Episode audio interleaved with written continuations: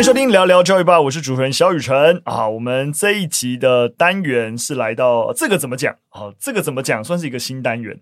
好，OK，我也还蛮陌生的。我也很陌生，因为我都没有在听台湾爸的 Podcast。哦，你还敢说哈？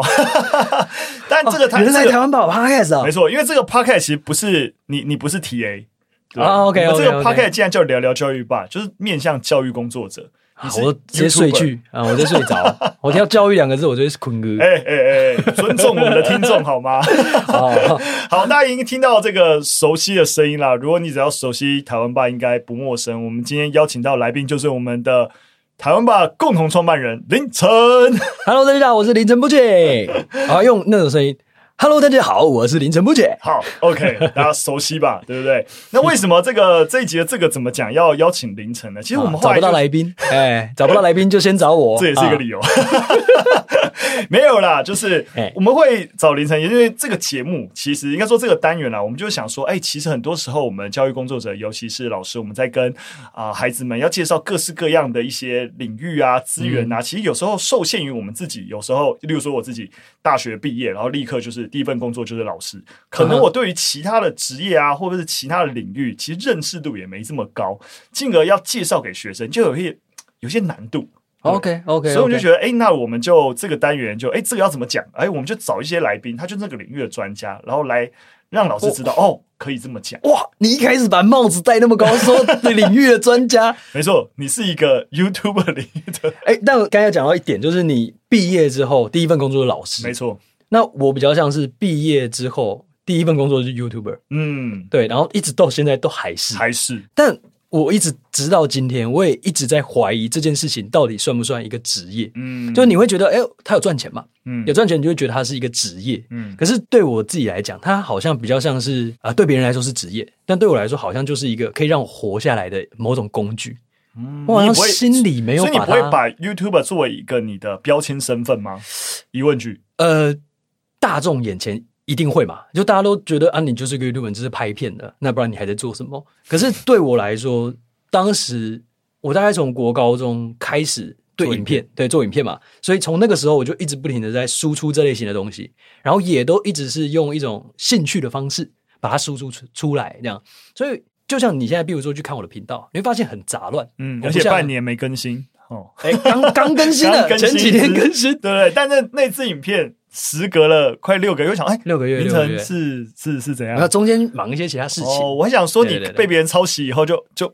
没有啦，其实其实那件事情对我来说，我知道没什么打击，嗯，然后我也觉得还好啊，嗯，不太重要的一件事情。待会可以多聊一下这件事情。OK OK，其实我们还没正式开始，但凌晨已经哦聊 聊开，直接开始，直接开始了。对对对，我其实还没有交代为什么凌晨要来上这个。啊，对对对，好，你先讲。对对，然后就被你岔题了，太顺了，对对。这个其实我们接下来会希望有一系列都邀请台湾爸的伙伴来聊，因为像刚才讲的，我们想要分享不同领域，但我们后来发现，其实台湾霸。里面的伙伴就是各种领域，因为要经营一个台湾霸这间公司所需要的资源或是那个专业领域，其实很多样的。那既然想说，哎，既然要找台湾爸的伙伴作为一系列的一个特辑，那第一个找凌晨好像还是最合适的，先 试试水温 啊，试试水温，对，没错，没错，没错。Okay, okay, 好，okay. 那当然了，刚刚已经开始在讲，但我觉得我们还是先当做有听众朋友，他就只是因为想要了解教育，然后听这个节目，完全不知道台湾爸，完全没有听过凌晨。OK，好，那你如果从头自我介绍，你通常那个标准自我介绍会怎么介绍？哇，我真没有标准自我介绍哎，来给你一分钟试试看。哇，一分钟啊，好，几句话也可以啦。好好好，那我们就是面对大众的说法，就是。如果你出去演讲，嗯，好，你你怎么说？我出去演讲还要自我介绍啊？那你还请讲者过来？说不定，哎，到底在干什么？学生都不知道讲者是谁，路上捡来的讲者。我我们试试看。好。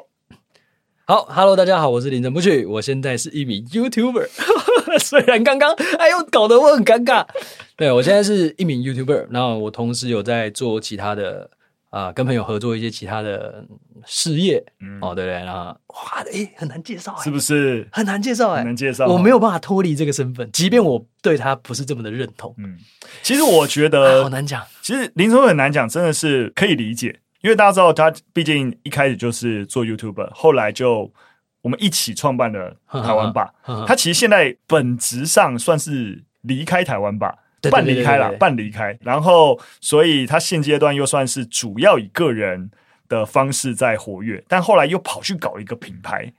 OK OK，跟之类就是朋友合作，会做各式各样的一个事情，以至于他自己可能都很难定义自己在干嘛。对，就是我好像怎么讲，就是我没有觉得我是什么职业过。嗯，从以前到现在，现在已经三十几岁了，我还是没有这种感觉，就没有一种使命感。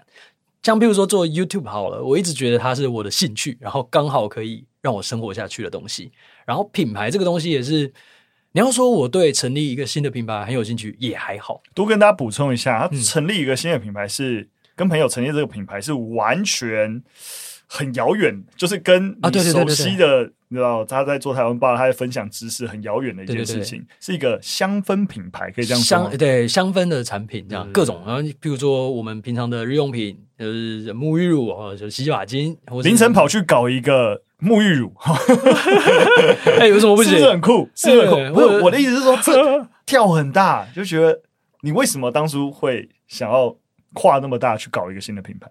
哦，我做很多事情都并不是我主动想做的，嗯、就包含哎、欸，台湾爸当初的成立，嗯、我也是觉得好像没有不行。嗯、我对很多事情要不要做，都是保持在一个好像没有不行的状态，我就会去做。然后，除非哪一些事情真的让我很冲动、很想做，我就会立即去做。譬如说，啊，我现在好想要开车到花莲，我就会直接开。但是这件事情都会非常的短暂，它并不是一个我需要长远计划的事情。那只要一旦遇到长远计划的事情，我看不到远远的目标是什么的情况下，当下我只要觉得好像也 OK，我就会去做。嗯，那这件事情也是一样。包含之前的台湾吧，那时候 Howard 问说：“哎、欸，要不要一起来弄一个内容？”因为当时自己完全不认识他哦，不认识，就是路上就看到凌晨影片，然后 Howard 就跑来问他说：“哎、欸，要不要一起来？”因为当时那个影片就爆红嘛，然后 Howard 聊的那个感觉就是说，你好像可以用这样子的模式去复制出另外一个东西。啊我想说，好像没有不行啊，好试试看吧。虽然那个时候我也不晓得到底要做什么，但我自己的感觉就是，如果我连这个都可以，直接就见网友了。对对对对对，我我的感觉就是，不管他要我做什么题目，应该都还好吧，嗯、就是没有到很很难吧。就好像要重新读一个论文这样的感觉，嗯、所以我就那试试看。我帮大家那个资讯科普一下，因为台湾吧我们是有四个共同创办人。对，那刚才讲的 Howard 是我们其中一位。嘿那除了在场我们两个之外，另外一位是佳佳。对对对。那其实实际上面在那个关系的认识网当中，其实算是佳佳把我跟 Howard 我们三个凑在一起，就我们都认识佳佳。凌晨在我们一起做台湾吧之前，是其实是完全没有跟我们三个任何一个人有任何的。认识关系，讲什么垃圾？你就要讲说佳佳签了你们两个，然后 Howard 签了我。哎，对对对对啊，是这样子的关系。对对对对，我的意思就是这样。就我不是我刚才的意思就是说，因为我们三个人彼此是他是认识的，但你其实是靠你自己的才华直接被看到的。你懂我意思吗？就是说，你不是认识 Howard，你懂我意思吗？哎，我也不认识他。对，哎，我当初的确不认识。你们是互相不认识的，是因为看到你的作品，然后 Howard 才主动找你。跟我们三个彼此是有朋友关系，而且我也不是你们同学校的。对对对对对，我的意思是这样，我不是说别的意思。对对对，然后我们四个就相对就。就是一个很神奇的组合，反正对对对，反正就都在一起了吧，大家就各司其职，这样各司其职，没错，这个讲的蛮好的。不过讲到这边啊，其实我们我一直一直在思考怎么样的抓回一个 flow，让大家去理解。你的节奏一直被我打乱的，主持人。对对对对，没错没错，我发现我很 很难抓整个我的节奏。那我再跟就听众朋友再讲一下，就既然今天邀请凌晨，想要就核心再分享两个 part。第一个 part 当然就是刚才讲聊到台湾霸，这也是一开始讲的嘛，就是台湾霸内部特气。凌晨作为第一集，那我们就会稍微多聊一下台湾爸本身。但第二帕其实还是很想要透过凌晨自己的一个身份，多跟这个怎么讲，让听众朋友可以理解说，诶。凌晨这样子相对特殊，没有一个固定职业 的一个状态，然后是 YouTuber 一个小朋友心生向往的一个职业，那到底在干嘛？凌晨这样子自由自在，真的活得下去吗？之类，我们可以透过他现阶段的一个职业，就我们分了两段，一个是他也在台湾吧的时候，那我们段之于台湾吧的状态跟大家聊一下，然后离开台湾吧之后，或者说台湾霸也只是他整个职业生涯的其中一块嘛，那他是怎么看待，或者是说他现阶段又觉得这个职业之于大家的想象有什么不一样的地方，我们可以跟大家分享。那我们就先从台湾吧开始好了，就是刚刚也提到，我们其实是四个人一起兜着兜着聚在一起，然后哦想要做台湾吧，但其实一开始并没有做台湾吧这个念头啦。我们一开始只有我们想要做一系列跟台湾史有关的一个影片，所以动画台湾史是优先于台湾霸诞生的。那当然，动画台湾史，我想相信也是听众朋友之于台湾爸最熟悉跟经典的一个记忆。对，哇所以哇，没有其他作品了，哇，就动画台湾史最熟悉经典，啊、对对对，不代表没有其他。好了，不过我觉得在这个这个点上面，嗯、很多人就会问：哎，我们到底为什么要做台湾爸？其实说实在，我们四个人的理由都不太一样。但我觉得凌晨理由蛮特别的，我想凌晨可以跟大家分享你做动画台湾史的初衷是什么？我的初衷是什么？你要我帮你复习一下？有点有点忘了。对，哎，我觉得初中这种东西，我我跟你讲，我最讨厌听到一句话是什么？是就是什么莫忘初衷。嗯，我觉得这句话根本垃圾。你看，你婴儿生出来的时候，整天吸奶嘴，然后你觉得说哦，我我活着就是为了吸奶嘴。你二十岁、三十岁，你还会这样想吗？欸这我完全同意你。对啊，你我觉得莫忘初衷就是会改变跟成长。对，它是一个大众式的、整个社会式的一种勒索。嗯、就是为什么我你要一定要要求我莫忘初衷？我今天看了什么东西，我经历了什么，学了什么，我为什么还得去想？嗯、哦，我那时候是这样起来的，所以我要保持这种初心。我觉得这是一件很痛苦的事情。嗯，我们制作人要去改进一下。那我换一个说法问，但我理解我们制作人想要问的问题是什么？就是。那个起心动念是什么？哦，没有没有，我没有在骂制作人。我的意思说，莫忘初衷这句话，大家比以后不要再滥用。我同意，我同意。他如果真的是莫忘初衷的人，他要用这个，你让他用。我觉得我们不能够在社会上看到一个人说啊，他以前这样子啊，现在这样，或者什么啊，你换个位置，换个脑袋，换个位置本来就要换，本来就换个你本来就要换脑袋，你怎么可以用一样的脑袋去思考事情？对啊，那你不要换位置嘛，你回去做，好不好？好，我们回到正题。正题是怎样？你复习一下，你复习一下，我那时候说怎样？哎、欸，你真的是，我真的不行哎、欸！我真的，我我我，我记忆力很差。你你讲的东西我还蛮蛮感动的。好，你讲讲看看我会不会感动？因为我们很早也就在聊这件事情，就想说，毕竟你是路上捡来的，干嘛 干嘛要答应我们做这件事情？我们又不是说已经做出一些成绩，然后哎，你加入我们，就是所以那时候我觉得你跟我分享，其实讲到台湾史这件事情的时候，你跟朋友分享的案例，对，你那时候就是出去外面跟别人分享到台湾，然后别人问你台湾是什么，然后你就会想说啊，就是一九四九年啊，啊，那个国民党政府如何如何，然后你就觉得哎，好像你讲的还不错，哎，好像。不是很认真学历史，但是要出去外面跟别人家分享，还是讲得出一些东西。但是一回到台湾跟朋友讲这件事情的时候，朋友立刻就跟你说：“为什么你觉得谈台湾历史从一九四九年开始？”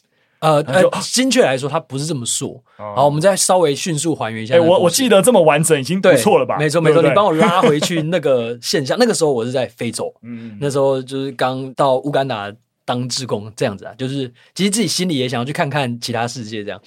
然后当时在那个圈圈里面呢，会有两个中国人，然后其他的呃来自世界各地的外国人。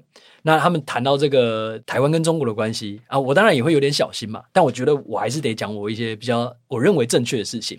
虽然我的历史在高中的时候学的没有很好，但当下我做像老汤刚才讲的那样子回答一九四九年的这样的回答的时候，我是非常骄傲的。我觉得哇，我讲的真好。哎，我原本以为我的历史很差，其实我都记起来了。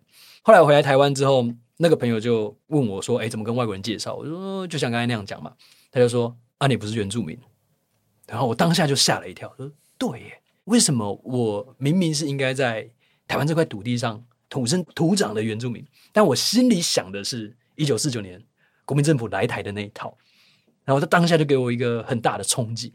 那从那个时候开始，我就比较。对历史有一点嗯，哎，触动。我以前看到这种东西，我就觉得也就这样。然后刚好我们找上他，哎，对，就这么刚好，嗯、就是在研究所时期发生的这件事情，我们就聚在一起了，就开始做动画台湾。不是你，你知道刚才讲到这件事情，因为你知道，因为今年台湾吧已经九周年了，哈哈。然后我们明年就要迎接十周年。其实我之前就有讯息跟你说过，所以我们其实现在也的确是在思考十年了，就是要接下来就下一个。下一个年年份就十年了，其实现在就要开始在筹备，到底我们怎么思考台湾霸存在十年的价值跟意义？其实我觉得的确回来，为什么先聊动画台湾史也是，就是说我们十年前在思考，大家对于台湾这块土地的认识跟陌生的状态，我们要解决什么问题，跟十年后该解决问题可能不太一样。我觉得就顺着你刚刚提到的这个，哎，我是原住民，你会发现现阶段。原住民观点的一些历史叙事，嗯，其实存在的，嗯、甚至我们现在课本里面，你还是会看，你会看到一定有要介绍原住民的章节，每一个历史都要有一个介绍原住民的章节，不然要上开道哎、欸。是，但你知道这就是问题，就是说，我就我想这十二十年来，随着你知道，就是我们也离开了威权，然后开始对这块土地有越来越多的诠释，嗯、这十年各种台湾史的一些著作啊、资讯啊，越来越丰富，但那个丰富，你体现到具体的一个。例如说，课本里面呈现的资讯就是多元很重要。嗯、好，所以这也要讲，那也要讲，那也要讲，然后这也不能呃漏掉。就是我们现在是好几个国家语言，对对对，全部要列上来，这一个都不能少。这是另外一个问题，就国家语言，我们我们不要先把战场开那么大。好的，我们已经开太大，你开太大了。国家语言那是本土语言课程又加进来，对，对，对。但我们光是历史教育本身，尤其是。高中历史教育，基本上中学的历史教育都会面临到，好像很多东西都很重要，但东一点西一点，但就是就是为了都照顾到哈，所以都要谈到。但我想我们一直没有一个比较能够呼应这二三十年包含台湾史研究趋势的一个成果，嗯、有一个新的台湾史论述，把这些观点都很好的杂糅进去。Uh huh. 对，所以我觉得这也是。但后我们后面十年想做的事情是，是，这这啊，我们后面会再更完整推出这个计划。OK OK 对对，但只是刚好。就是林晨聊到，因为我们在谈原住民，就是一个很好的例子。哦、就是如果你去看纽西兰的整个历史课本，它是完完全全整本历史课本都是以原住民观点的视角去整体阐述的，不是把原住民作为一个章节哦，非得帮你带到一下哦，不然大家会说我哦不尊重哦之类，不是那种感觉，对对对。所以一个我们台湾这个主体性的一个主要视角下的台湾史该长什么样子？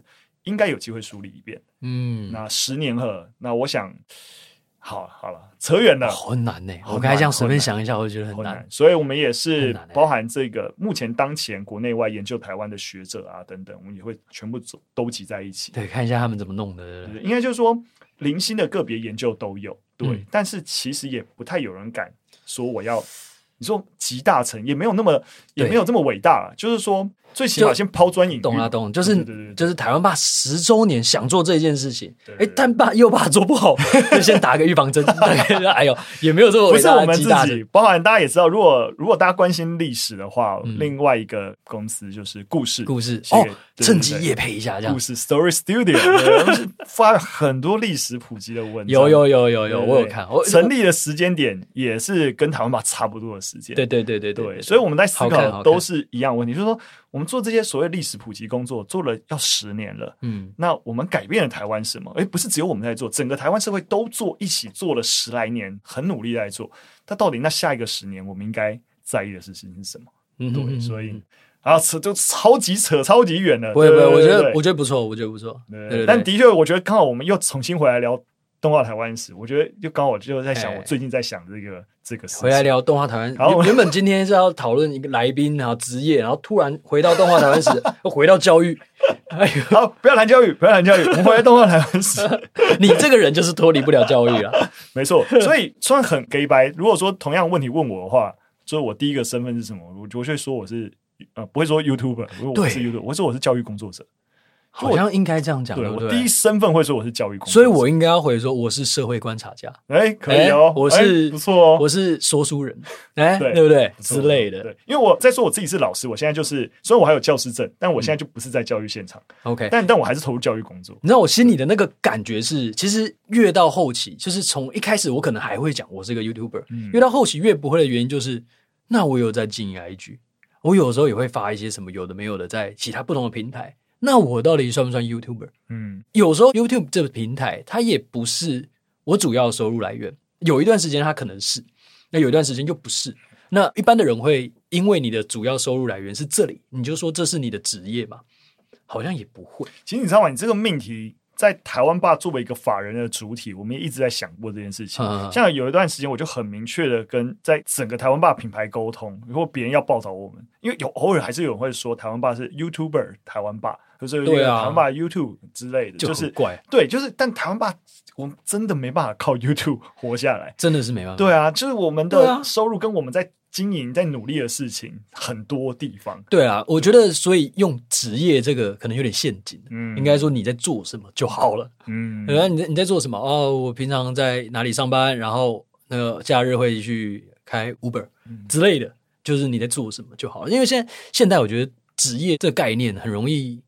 很容易让你迷失的，就是你不晓得你自己到底嗯到底在干嘛。我真的不想要理会我的反纲了，那我们就这样开展下来聊。我觉得就顺着聊刚刚提到，我觉得虽然你这样讲，我觉得大家也都听得懂，或者我们一般以前呐、啊、很古早时候对于自由业。好像想象也就是这样，啊啊啊对不对？就是自由接案啊、摆 case 啊之类，就是我们一直以来都有那种自由业这个栏位。然后你爸妈什么职业？那么点东西，对。你看我们现在随便也可以丢一个啊，哦，我是一个靠兴趣、兴趣生活艺术家。就真的嘛？就是对我来说，我做了任何事情，只要没兴趣，我就不会做。有一点点兴趣，只要觉得不无不可，我好像就会去做。嗯、但我觉得，就回到一个很实务面的问题，嗯、我觉得用自由业去框架这个所谓大家看不懂的一些范畴是最简单的。嗯、但老实说，真的回到教学校现场，跟小朋友介绍到底什么自由业，如果以凌晨你作为一个典范的话，虽然说要靠兴趣，但那个很底层的那个经济基础。到底是怎么样去确保说你靠兴趣想要做一些事情，却又不会饿死？我觉得这一定是跟每一个小朋友，我们不用讲小朋友，我们从小朋友到大学生到成人都一样，嗯，就是你追求的会是什么样的一个未来？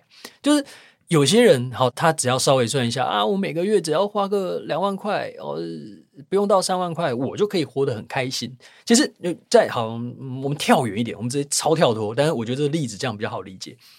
在投资圈在讨论，就是你怎么样子会觉得自己赚很多的时候，会说，当你今天好，我假设我每年可以赚一千万，很多吧，听起来很多，很厉害吧？你都还是会觉得自己穷，为什么？因为你的欲望在一千两百万，你就觉得我好像还赚不够，我必须要再多赚一点。可是对很多好，比如说对我自己来讲，哇，每年一千万很多诶，那我可以过得很爽诶。所以我觉得这跟个人的欲望有关，就是你这个欲望要发展到什么情况？像好有有的人他可能是物欲，我我想买东西，我想买很棒的最新的东西，那这时候他可能就觉得自己随时钱都不够，他甚至要好像很之前的哇，你看 YouTube 最恐怖的在这边，我三道猴子最流行的，他就是会去刷卡买那些东西，他就是会去增贷去杠杆，然后让自己就是屁股没办法擦。但有些人去杠杆是为了什么？他想要一个更大的。企业各大的版图，对，这些都是某种欲望来源，所以我觉得，嗯、呃，我们前面讲什么？我其实是一直在想找一个机会点，把你稍微拉回来。我跟你讲，我觉得这凌晨刚刚讲的事情，刚好也是我们最近，嗯、因为说在台湾爸开始在开各种课程，给对应中学生的课程。嗯、我们最近在思考了一个课程，就是从理财教育出发的人生规划术。前面在讲这个嘛，对对对，就是你的人生规划，其实理财跟人生规划整件事情你要想在一起，你不是单纯只是想说哦，我要赚五万、十万、一百万、一千万，不是这样，你是对对对对对对，就跟你讲的东西是蛮像，就是你要先厘清你自己内在的那个欲望到底是什么，就是比如说我们今天去吃一个大餐，一千块，哇，好好吃哦，一千五百块的无菜单料理，跟三十块的卤肉饭一样都是饱，那为什么那一件事情，呃，一千五百块那个？大餐你会比较想要那个欲望来源到底什么？你必须要先去理清，到底什么事情是让你感觉开心的？究竟是这个食物本身，你这个人就是超爱吃无菜单料理，还是它对你有某些好处？比如说我可以 po，就是社群媒体嘛，或者是你看到别人 po，你羡慕，就是你必须要去理清这些东西。但不也不得不说，社群媒体带来的很多好处，但其中一个坏处，我觉得就是这个，你会一直不停的。增长你的欲望啊，你会很严重的被影响，不一定都只是物欲上面，有些可能是别人的成功，你就觉得哇，为什么我不能像他这样？但是其实很多时候我们都忘记，就是我们太习惯跟同年龄竞争的这件事情，甚至你看到有人年纪比你小，然后成绩比你好，你就会觉得自己为什么这么堕落，这么不好？那总而言之，这种东西我觉得都跟心理有很大关系。嗯、所以回到我们最原原始的那个问题啊，那个最基本的那个。消费那里什么，你还是得回到认识自己开始。嗯、我们太难认识自己了啦，尤其是你有太多，你开个网络或者甚至是我们的教育制度，你容易就是因为周围的竞争，嗯，周围的光芒，然后遮住了你自己心中的那个火苗，嗯，你看不到啊，你你根本不知道你自己要什么，你只知道别人这样子，譬如说啊，小明他很会跑步，别人就很喜欢他。他很会讲笑话，别人就很喜欢他。那我每天去跑步，我每天要学会讲笑话，真的是你要的吗？对不对？就是你可能到了那个时刻，你你会觉得心里很空虚，很觉得很痛苦。我凌晨，我为了避免我们。太过变成一个虚无者，就是就是心灵励志型的频道。Oh, OK，我等下稍微拉回来。哎呦，我们要现实一点，是不是？对对对对。Oh. 但我但凌晨讲真的是非常重要，就是包括刚才讲的，我们怎么样去看待自己，从理财到人生规划，你整体的一个金钱观、欲望的想象，再到刚刚这样讲，很本质的认识自己。这也是其实说实在，当然养你在整个你知道在素养教育在谈的，其实对于自我觉察这件事情，其实一直都是很重要一块。那我们这件事情都拉得回来，你很厉害嘞。就，我们毕竟是一个教育频道。啊，会拉回一些跟教育有关的一些 啊。来来来来来，但还是回来，就是说，毕竟我们这个节目，或者说这今天邀请凌晨来，还是希望透过凌晨自己在自由业，或者是说在一个这样子以兴趣当饭碗这个框架下面，到底实际上而言是怎么活下去？我觉得大家需要有一些很具体的想象。OK，我讲难听一点，做这个职业，你要能够把它当做一个兴趣，而不是像某些人那么认真。我必须说，我在做 YouTube。因为我真的没有把它当做一个职业，我是一个很不 YouTuber 的 YouTuber。你可以看到有太多 YouTuber 都是非常认真的，他们真的很认真，然后很用力的在经营，二十四小时离不开手机。那我自己个人是没有很想要 PO 社群的欲望，我要不是被人家追着赶，要不就是就可能就被人家念的怎么样，就我很难出自于至于主动而去做。社群的各种操作，所以如果你要像我这样把这个东西当兴趣，不把它当成职业，还活得下去的话，那你要有点幸运。你要不就是一开始在做这件事情的时候，就刚好这阵风正在起，就像比如说，我国高中就在做这件事情，我大学的时候就开始把影片丢上去。二零零八年左右，我也没有想到这个东西是职业啊，我只觉得我可以把影片放到一个无限容量的地方存起来，是一件很爽的事情，就这样。然后就放着放着，哎，这上面下面有个点阅，谁知道那个点阅代表什么意思啊？你就看到它开始慢慢慢往上跳嘛。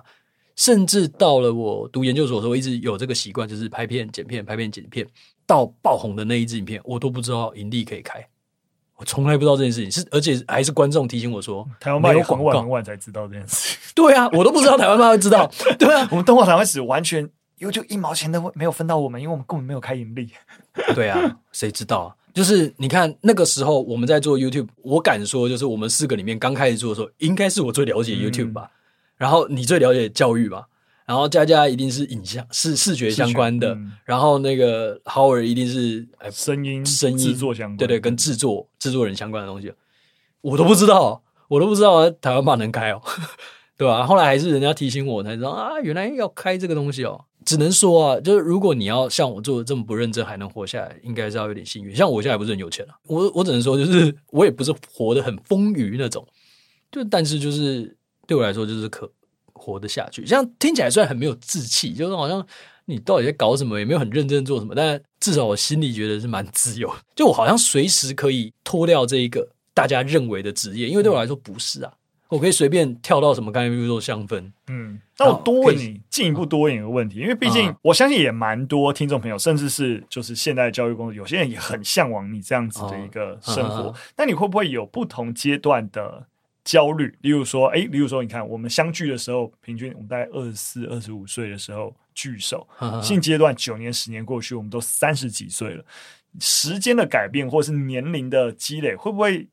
产生不同的想法跟压力，这十年你觉得你的心境有一些怎么样的变化吗？而我只能说，在制作上面，在自己在做影片上面，那我们就单指 YouTube 好了，我们不讲其他平台太多了，什么 Facebook 或者是什么 IG，不，先不讲这个。单就制作上，我其实一直都是这个状态，我没有想要把自己定型成某一个样子，然后也没有想要靠这个就这样一直活下去的感觉，然后我自己心里也会有一种默默的觉得好像不太实际的感觉。因为我不晓得未来会怎么做变化嘛，但都是因为当时我接触到了什么样的人，心里会有所改变。譬如说，台湾爸刚开始的时候，就是一个大学生嘛，无忧无虑的，然后好像在用搞一个社团一样的感觉，就是大家一起来做这件事情。那个时候也是蛮轻松的。那台湾爸第一二年开始扩张，那段时间是我觉得最痛苦的时候。对对对，我们夹心饼干，对，就是哇，我真的没办法，嘎不下去。然后我也没有去别的地方工作过啊，然后我也不会教人，就是我也不会不是一个，嗯、我不是一个好主管。我一直觉得我生命中缺一个，就是当我主管的人，然后来教我怎么管人，一直没有。那时候还自己就是花了很多时间跟金钱去什么，我们资策会学学一些什么管理啊。打扮的那时候连 PM 都没有嘞，啊，我这种人又很需要 PM 的，后来还自己去上了一个 PM 课，然后带进来，啊，带进来讲的不太好，最后还真的找了一个比较专业的来搞 PM。那段时间的心境就是对任何东西都觉得很焦虑，就是我一定要把它做好的感觉。可是。再过后面一点，就会觉得好像有些事情你可以不要勉强自己。所以离开台湾吧，你现在回首，其实是一个很正确的决定，还是有什么可惜之处吗？呃，我觉得离开台湾吧，给我的感觉就是，就是这种，就是真的是双面刃。我不是一个这么喜欢大家一起工作的人，我很习惯自己做一件事情。你看，就像我的频道，整个频道生涯从二零零八到现在二零快二四了。这么长十几年，我剪辑师只请过大概半年，后来又觉得好像还是我自己剪比较好，我也没有请过人家写，所以十几年的时间都是我自己剪辑。那人家会觉得很奇怪，就是你一个 YouTuber 做这么久，你还不知道自己要扩编，你还不知道自己要把它做好。但我就比较喜欢自己做一件事情的感觉，我也不想把它当成就是当人一进来，我要开始处理一些啊，把它弄成一个公司之后，我就觉得我好像真的把它当做一个职业，就心里就会默默的排斥这件事情。那台湾吧是一个团队。就是像譬如说，哦，我现在都还是一个人来做嘛，但是有时候我也会突然间的渴望一个团队的感觉。他们就说，今天台湾爸早上也在拍其他的活动嘛，那个过程我就蛮开心的。所以你看。有一群人一起工作，对，有一群人一起做，然后你会知道，就是、嗯、哇，我今天我这个地方撑不下去，后面有人会 cover，因为他会知道他那个地方他是必须要撑住我的，所以我不用担心我后面发生什么事情。但当我自己一个人过的时候，虽然我可以很自由做这些事情，就是好像你你只要知道你一跌倒就跌倒了，你没办法了。所以我就觉得台湾吧那时候给我的团队生活，当然有，因为我们那时候草创初期很痛苦嘛，你后面也不行，前面也不行，他什么事情都搞不清楚，然后大家讨论有时候虽然大家都很认真，可是大家毕竟还是有生疏的地方。就刚开始成立一间公司，谁知道要做什么？虽然还是有那个阶段很痛苦，但还是会回去怀念。就是我今天知道我自己这地方不足，但是可以借由对方。像他们那一段时间，除了我们四个以外，我就很喜欢一个叫杰哥的人，也是一个对对当前的行销大神。对对对对对对，他现在后来就自己对，对之前是一度曾经担任台湾吧的行销总监，对对对，然后来自己出去创业了。没错，他的位置就坐我前面嘛。那因为他有其他地方的工作的经验，所以我那时候就一直默默的把他当成学习的对象，典范。对，因为我不会管人，可是你可以感受出来他很会。然后我的逻辑不好，我你的逻辑不算不好了，但对，但是还是台湾骂团队里面还是我可以学习的对象。像比如说你也是，就是我可以向你学习很多东西。我像比如说我从你身上就学到很多圆融的说法。作为一个管理者，你就算知道这件事情，就有点像我们刚才讲的，你换个位置，换个脑袋，你有时候还是得把某些事情搓的比较不那么钝一点。然后像台湾骂那时候半只脚离开，就是总总之也就摩擦嘛。我回头想，我就觉得，那如果我那时候多跟你学一点，可能事情不会发展成这个样子。总而言之，你要说我有没有后悔嘛？正确的决定嘛？哦，我不会这么讲，但我也不会说我今天这样做就是啊让我后悔了，我好想回答就。我我理解，你大概懂我那种，我觉得矛盾的感觉，嗯，就跟后不后悔没有这个 issue 啊，就是啊，讲简单一点，就是就你你一定多少带一点遗憾，小小的遗憾，遗憾像是对，就是对对对。如果要说，就是我觉得完全不后悔，我今天就不会来录 Podcast 好不好？关我屁事啊！来爸爸那个，我才不会来嘞！我今天早上已经那么累了，对不对？我我现在就不录了。对，早上已经拍片，他帮台湾爸拍片拍一整天了。其实台湾爸做很多事情，我我会回来做的很大一部分原因就是。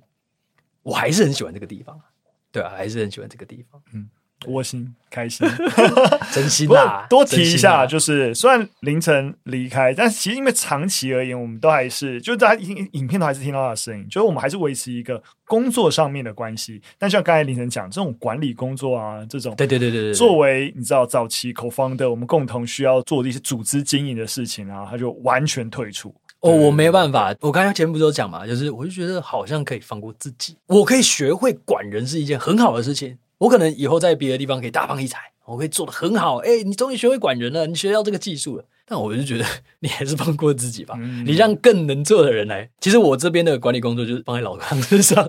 真的，我那时候一直有两个部门？我一直有，就是对你这部分有愧疚。你该要有啊！对对对对对，我就觉得，可是我我就我就会觉得，我就会觉得我真的做的不会比你好啦，嗯、对吧？我真的觉得我做的不会比你好。理解。不过我应该多跟大家讲，我觉得其实说实在，那时候凌晨离开，对我来说是一个非常巨大的打击，只是他感受不出来。就我觉得那个打击会有一种我没有信心，我能够。你虽然觉得我可以把管理做比较好，但你应该就像你看吧，我会掩饰英雄，我们大家都一样，就是没有人真的管理过公司。我唯一的工作经验是学校老师，我不需要了解说国家怎么付我钱，不需要，国家就是会付我钱。但我们自己经营公司，我们要自己付自己薪水，要付员工薪水，那逻辑完全不一样。你可以的，哎呦，你也一定是大拇指。但我觉得有一个很大的点，就是说成长啊，就是说凌晨离开，我觉得为台湾爸带来一个在。人员管理上面，就是至于我开始进行人员管理，有一个很大的一个基础信心。如果连凌晨都可以离开，那就没问题了。没有谁是不能离开，包含我自己。好，从今天以后都不录音了。我们今天 podcast 也录到这边。我的意思就是说，好了，我懂了。对对对，我们我我觉得后来我在看待组织经营，但包含跟我过往经验有关，就是说台湾吧做一个法人，它就是一个独立的个体。就是说，如果我们让这个组织非谁不可。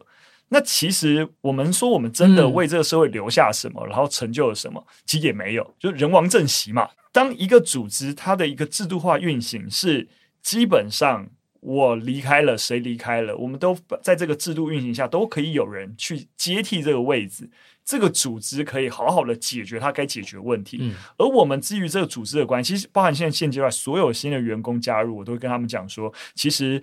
你知道，就是说，你跟台湾爸，我们刚好在一个时间，其实就跟男女朋友交往一样，就各种不要说男女朋友，各种伴侣关系交往一样，在交往过程当中，你们就刚好想要的东西一致，你们在一起，但你们刚好有不一致的地方离开，像我们新阶段伙伴有好几个。对，就离开又回来，离开又回来，分手当朋友这样子。对啊，对啊，对啊。对，你能不能把话讲的简单一点？一老汤的意思就想说，哪一间公司只要缺谁不可，就经营不下去，就是烂公司。所以台湾嘛，不是你这样讲太武断了，圆融一点，圆融，圆融一点啊！对不起，我还是没学那些公司怎么行？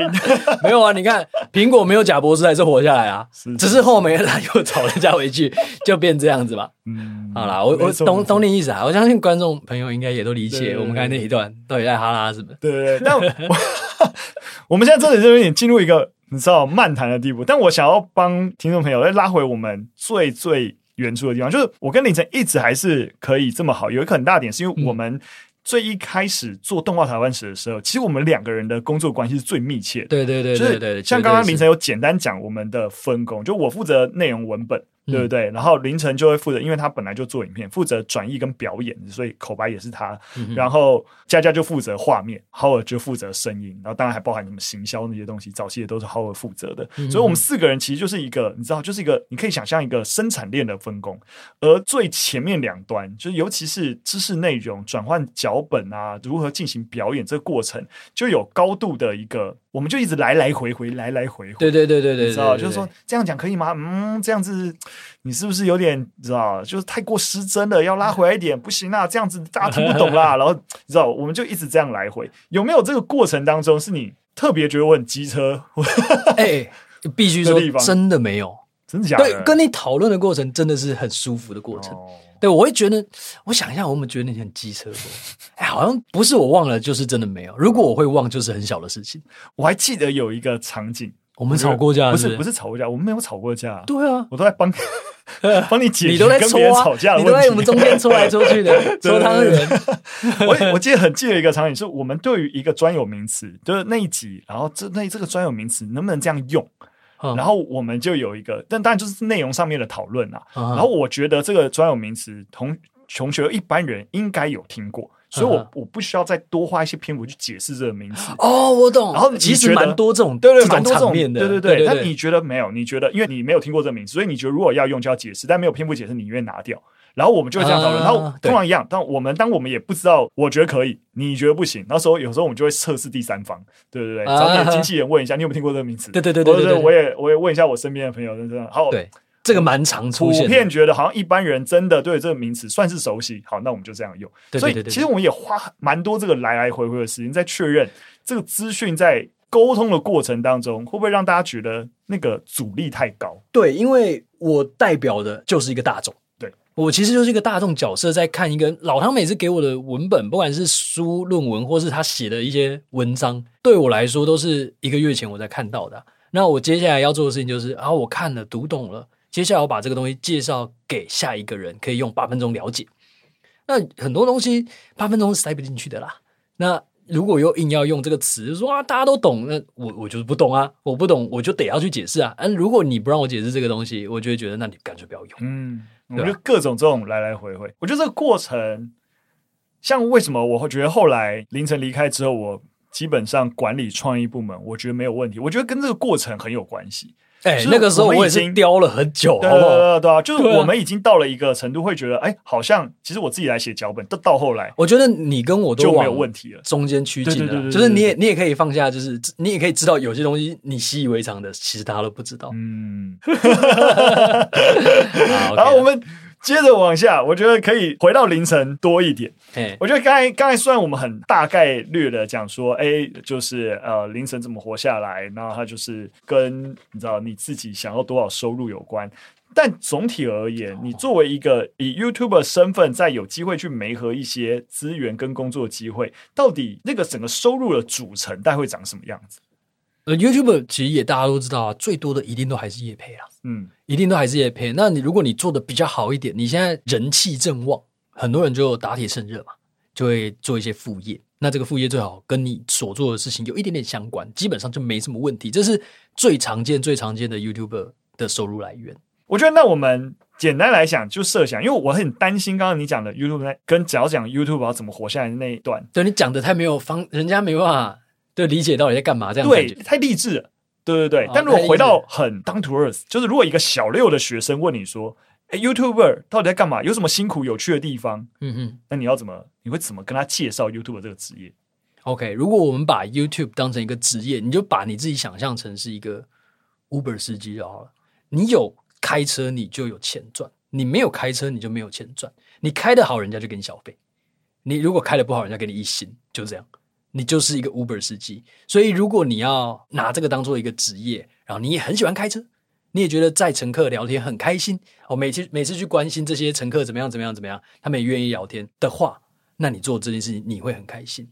那 YouTube 就是这样，他只是把开车这件事情转换成影片，转换成关心所谓的粉丝或是你的观众，你要时常去理解你的观众到底在做什么。如果你去理解别人这件事情对你来说是痛苦的。那你可能会做的不是那么开心，你要不停的铺露你自己平常在做的事情给他们看。如果你是一个喜欢分享的人，那 OK。但如果你是希望别人不知道真实的你的人，你会过得很痛苦。你可能需要戴一个面具，你才有办法在这个世界上活下来。然后再加上这个市场上，今天有人开 Uber。好，明天有人就开什么的不一样的 taxi 又出来了，嗯、然后台湾大车队，对对，然后接下来哪个平台新的出来了？哎，可能有飞天的计程车或怎么样，各种各式各样的事情会非常快速的出现，然后你这个产业会很快的出现不同的口味。今天可能大家就不喜欢打你的车了，就是大家不喜欢这个主题了。如果身为一个观众，你应该可以很快的意识到，就是我们之间只要去回想。一个月前、两个月前，好，我们讲四五个月前好了，大家在跳求佛，现在在干嘛？你现在还会跳吗？对，你已经不会了。这个东西是跑非常非常非常快的，所以如果你是一个没有办法跟着整个市场变动非常快的人，那你过来也会很痛苦。你不是一个非常喜欢追最新、最最有趣的事情的人，你也会非常痛苦。好。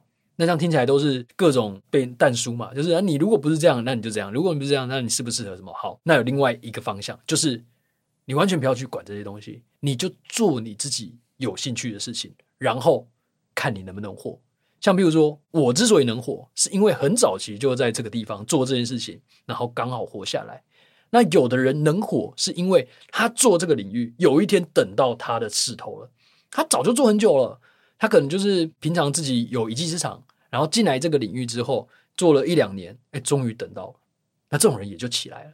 那等到他起来之后，他再去拍一些，譬如说，嗯，vlog，或是大家比较常见的开箱或者什么那种旅游或吃吃东西的影片，人家就会去看，因为大家已经喜欢他了，所以喜欢他分享生活。所以像有一些小呃，有些人一一出来就说啊，我要去拍旅游，我要去拍 vlog，我要去拍怎么样怎么样的影片。其实很多都会挂掉的原因是，这个东西之所以会红起来，并不是因为大家都喜欢看这类型的影片，而是大家喜欢看那个人拍这类型的影片。所以大家在进来这个市场的时候，你会觉得 YouTube 好像只要做这些、做这些、做这些就会成功，但它其实就是一个很吃个人魅力的一个地方。你要不就是个人魅力让人家很喜欢你，提供他这个心理的这种价值；要不就是实际上你讲的东西很有价值。对他的生活有帮助，好，不管是教育也好，然后或是我在讲一个社会议题新闻也好，这些东西都可以提供这样的价值。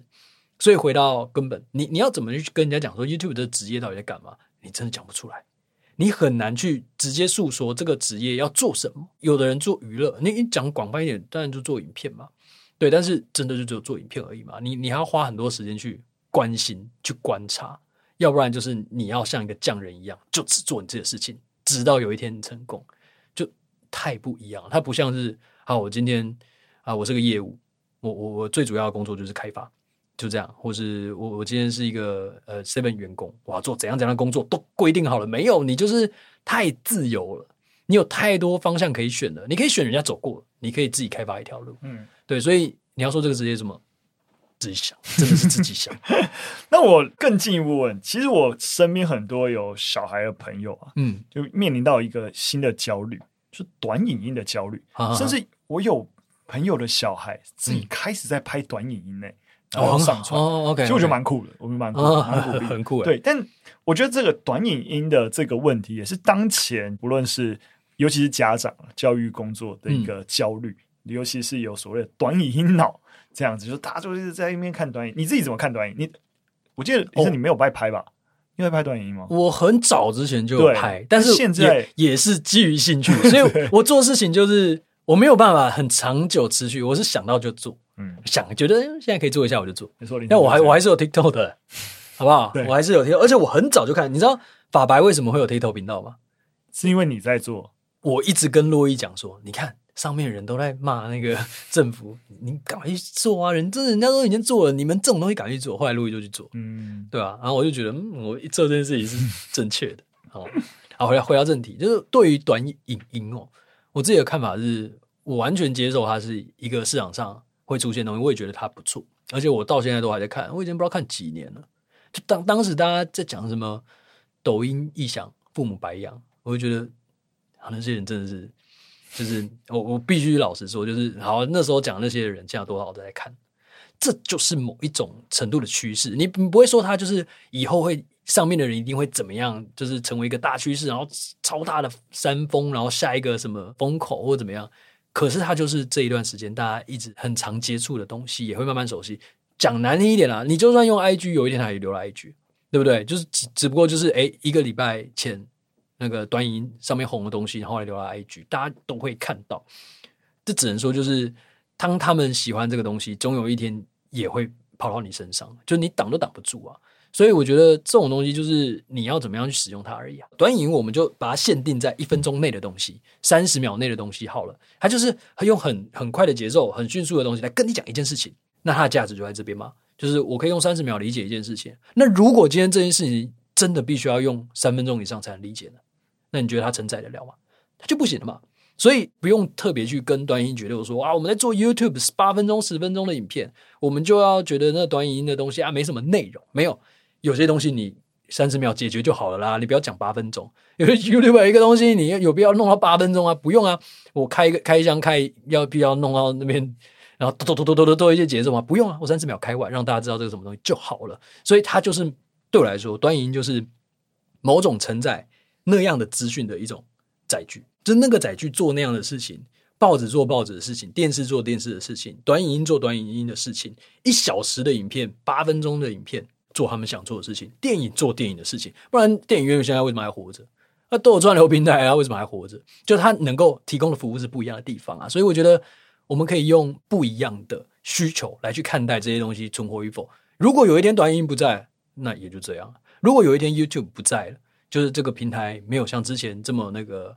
啊，像现在这样了。虽然现在有些人讲说啊，YouTube 已经快要被短影取代了，我觉得只能说 YouTube 平台逐渐稳定啊。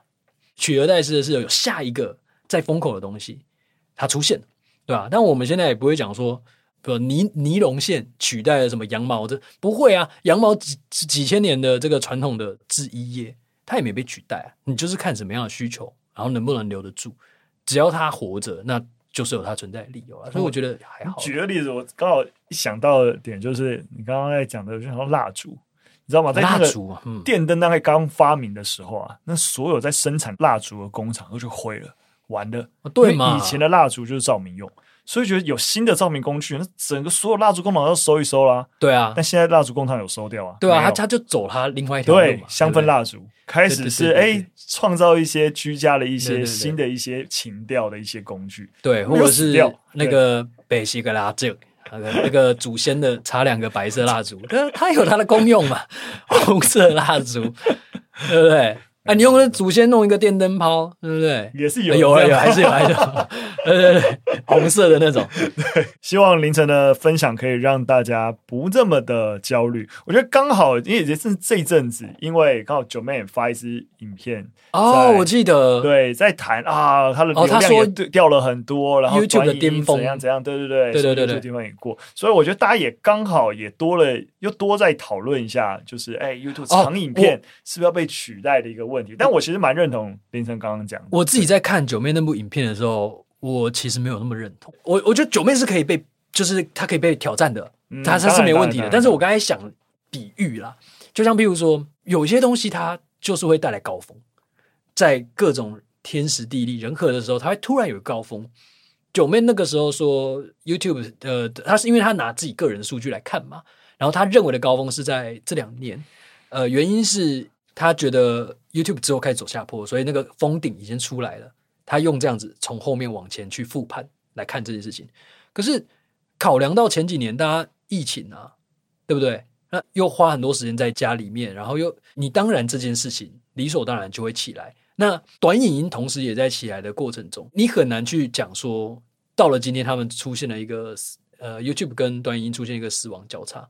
因为你要这样子，你你才会有这样的想象，而且你这个那个做法是有点忽略了今年度，好、嗯哦，大家有没有都待在家里？嗯、然后疫情那段时间有没有都待在家里？你能讲就是这个资讯本身，你看到不同的一个现象，这现象线跟现象本身之间因果连接，不见得是这么能够直接说对啊，就是这个因，所以有这个果，而不一定。对对对对对，我会觉得，你看，因为我读经济学的嘛，我就会很在意这个。这样之间的关系，当然我也不是直接去否定说 YouTube 已经走到一个下坡了。的确，我们都面临了这个流量下降，再加上我们都看到 YouTube 开始推自己的 Short，然后它是在 IG 才推 Reels，对不对？这两个是不同的公司哦。对啊，对啊，一个是 一个是 Meta，对对对对。好，总而言之，这些东西都有出现，你也不能讲说就是也也不能就是直接否定说说啊 YouTube 才没有，我也我也不会做这种。我就是一个比较不会这么偏激去做决定的人啦，所以我就觉得你不能笃定这件事情是因为这样，嗯，是因为短语音。虽然这些东西都逐渐出现了，嗯，对，但你也不能就这么说这件事情是这样子发生的，对吧？所以我觉得 OK 啦，就是如果你对创作有兴趣，你是个 YouTuber，为什么就不能做短语音？就是所以我我跟你讲，这很难去做一个职业。我到底是一个 TikToker，还是我是一个 Instagramer，还是我是一个 YouTuber？你就是一个做影片的人啊。嗯，对，你就是在做这件事情，你就是在一个养群众的人，你就是在一个分享自己的故事，然后说书人、社会观察家，或是台湾吧教育家。没错，其实我也是认同凌晨讲的，所以每次当有人跟我讲，像包括你刚刚像刚才提到，哎，我朋友跟我说，他有点带焦虑，跟我说，哎，他小朋友在拍抖音影片，然后问我怎么办之类。嗯、其实我都还蛮相对正向的看待这些事情。对啦，小朋友想用 YouTube 去当啊。真的去拍影片就知道做影片你需要顾虑哪些事情，或者别人看需要怎么样怎么样。没错，或者是他应该把焦虑感先拉掉，去理解他拍这件事情是他想得到什么。就是说我想要分享。那其实好，我们拉回几几十年，好几年还没有这个这些平台出现的时候，我是一个演讲家。如果是一个喜欢演讲的，然后在台上分享的讲师，会不好吗？然后如果是一个舞者在舞台上表演，会不好吗？就是我们现在看到这些东西，为什么出现在平台上的时候，我们感觉不好？它反而可以让更多人看到，欸，哎，嗯，对吧？虽然我们我们现在可能有些父母会焦虑的，就是，可是他跳的东西，我们就觉得没有营养啊。但是千万别忘了。这些父母的上一代也说他们这一代的东西没营养，他们还是就这样长大，而且也变成中流砥柱，就是社会的主流。当这些小朋友在十年后长大了，他记得的绝对不会是我们这一代什么周杰伦啊，不会是爸妈那一代什么。从小看周星驰的电影，大家也都觉得那些是一群很没营养的东西。我有朋友，他家里真的从小不让他看，就觉得周星驰那一系列电影都很没营养，不让他看。对啊，我也是这样看长大的。对啊，我 之前就小时候印象就很深刻啊，你看。我们父母那一辈那时候就说周杰伦唱歌对不对？韩鲁当然那么不好听，我们那个什么谁谁唱歌好听？你看现在听什么？人家还是活着啊！就是那一代，大家上一代一所说的这个一代不如一代的东西，到了下一个时代会变主流。现在小朋友都在听这些东西，到了他们那个时代就变主流，嗯、我们就变成讨讨人厌的大人，就会就这样一代一代呀、啊，一代一代这样走下去啊！所以我觉得。一定可以理解父母有焦虑，像譬如说，哎、欸，我我没有孩子，你反而还比较能能够讲，嗯，一个半月后就生出来了，一个半月，对啊，你看一一个半月后生出来，马上跳抖音，你会不会焦虑？哦，不好说，傻眼吧？哎，这个预预祝顺利，预祝顺利，一、哦、一个一出来就可以跳抖音，应该是天才了，好，哎呦，好恐怖哦，我可能会怕。就就我们不要讲那么恐怖，我们就是他随音乐在那、嗯、稍微动一动，摆头之类的，哎、好厉害，好厉害。好了，我想最后啊，就是毕竟我们是一个教育性的节目，嗯、对不对，对？所以我们还是想要最后问几个问题啊。第一个问题是，嗯、我相信凌晨也有偶尔我们知道就会被学校邀请拿去演讲啊之类的，嗯、那应该有遇过类似的问题吧？就是就以你的就整个职涯成长的一个历程，如果给孩子一些生涯规划的建议吗？我觉得讲好像有点太高大上。就我觉得，就单纯就是他们在这个年纪，嗯，你会觉得他们怎样就好，或者是要留意什么，或者是有什么东西是你过去觉得啊，早知道如何，所以会给予他们的一些你知道小 tips 之类的。OK OK，因为我多通常遇到的都是大学生，那偶尔还是有国中场、国小场超少。国小场可能比较没有这种需求，这样，但年龄层越低的，我一律建议放牛吃草。你不要去干涉这些，你不要去弄那些东西，然后到最后影响到他未来的发展，他再回来怨你，就不要这样子。就是他这个时候，你就让他尽量探索就好了。如果你有余裕，他想学什么，尽量让他学。像譬如说，我常常会觉得，回头想，我就很从很小，我就记得我跟我爸妈说，我好想学钢琴。我觉得那个东西我很喜欢，我对音乐类的东西很有兴趣。然后，我印象中我爸妈就说啊，那个东西，那有钱人家的小孩在学的，我对这件事有印象。那我也我也不敢，就是说啊，一定是我爸妈讲，但我印象中一直是这个，所以我没有办法学。到现在我还是心中会有那个遗憾。但是我现在当然随便可以去学啊，就是都没有。哎，我也准备在要学，我终于面对这件事情，就是我哎哦，这礼拜三我要去学我人生第一堂钢琴课啊，这不重点。就总而言之，如果小朋友他有。主动提出某种兴趣，那你当然可以跟他聊，就是譬如说，哎，你为什么会想学钢琴？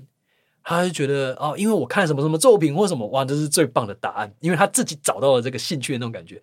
然后如果他说，因为谁谁谁哪个同学怎么样的话，我觉得也 OK，让他去尝试。当然，你可能最后要承担就是小朋友很快就没有兴趣的这一条，但没有关系，他至少体验过这段时间就是他的体验期啦。你没有让他去。找到自己的兴趣，没有让他去体验，而是你铺了一条路给他。我觉得那一定会是一件很痛苦的事情。就是至少就我自己来说，因为我我不太喜欢人家铺路给我。嗯，对，我不是那种就是你弄好好的，我我反而会很不想走的那种人。好，但当年龄层越来越大之后呢，对于职涯，我会觉得到了大学时期啊，就是我们我们该跳到国国中小跳过了嘛，到了大学时期，我觉得就是诶。欸一个更要有意识的寻找自己兴趣的阶段了。你你马上就要进入社会了啦。而且你现在读的科技可能也不是你真的喜欢的科系，就是以台湾目前的这个这个考大学的方式，很多人可能在之前都没有想过自己喜欢什么啦，都是大学刚好考到。我以我以前也不喜欢经济学啊，我要填广告哎、但是大家一定都会就是啊，能填就填，填到第一百个、一百零五个，对不对？两百个都可以，能填尽量填，有大学念就好了。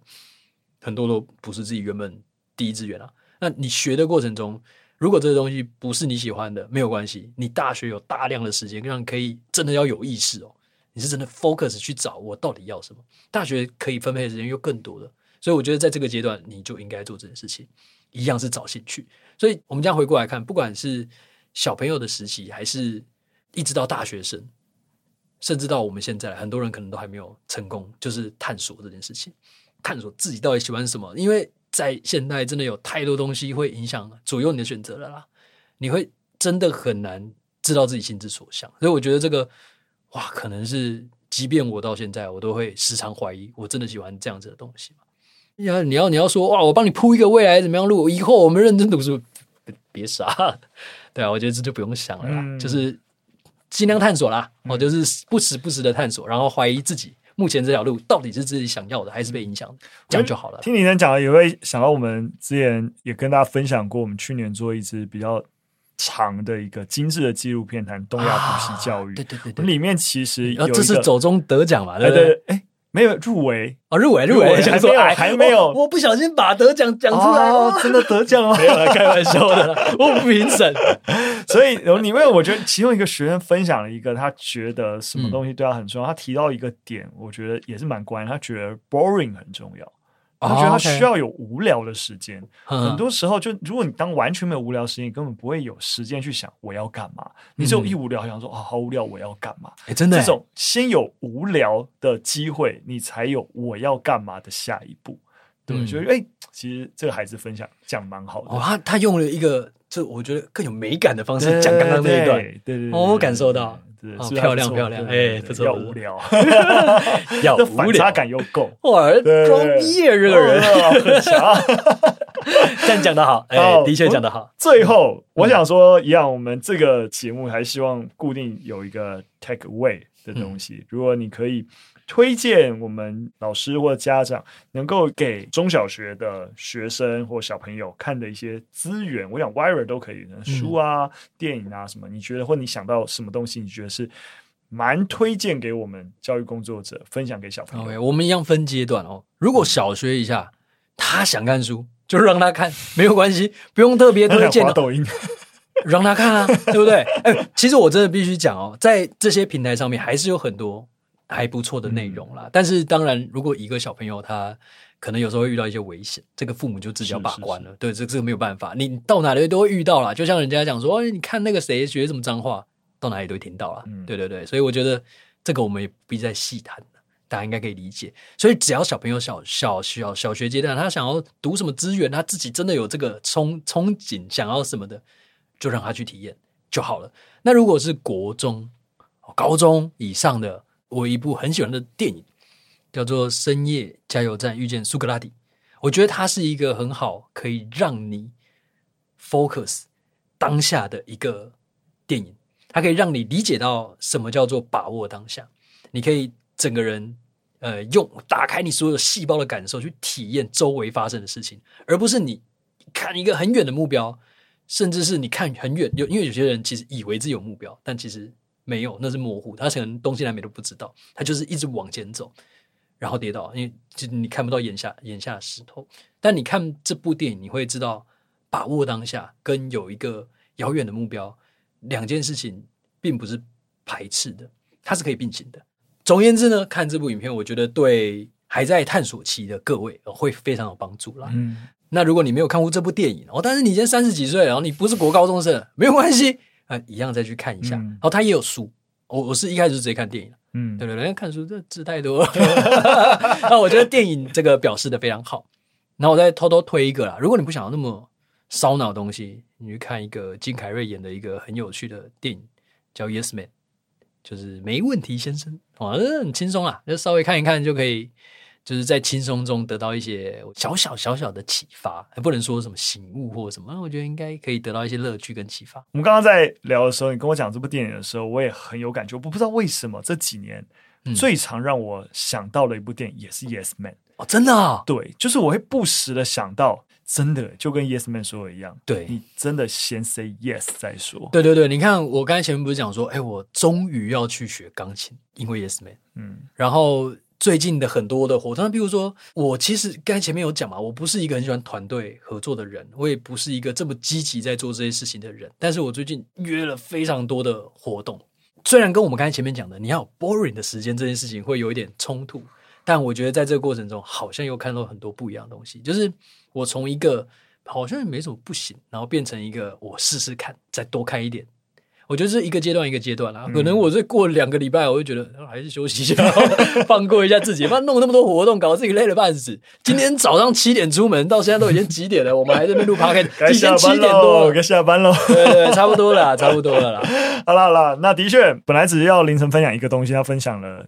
核心主要分享两个东西，嗯，对对对，一个是在深夜加油站遇见苏格拉底，一个是 Yes Man。我相信很多老师自己应该也看过。嗯，那我觉得如果你有点忘记那个感受，也可以导出来自己看一遍，然后在适当的时机分享给啊、呃、同学们知道。好，今天非常感谢凌晨作为我们台湾吧内部特辑第一集的一个来宾，虽然说老实说啊，你知道这个我我访纲上面大概有一半的内容都没有问到，聊的就已经 那放飞了，你知道？然后我你跟我聊天就是会发散，对对对，我就最后就是收尾收在这个最后的问题这样就。其实这个对，这也是为什么我们之前在做那个动画台湾史的影片的时候，每次讨论都讨论半天。对，而且我你就发现为什么动画台湾史里面有一个东西叫等等，这么来小小澄清一下，就是一个我们好太多想讲的东西，然后硬要塞，然后不知道。怎么塞了？对对对，刻意塞一个桥段，完全就是一个题外话。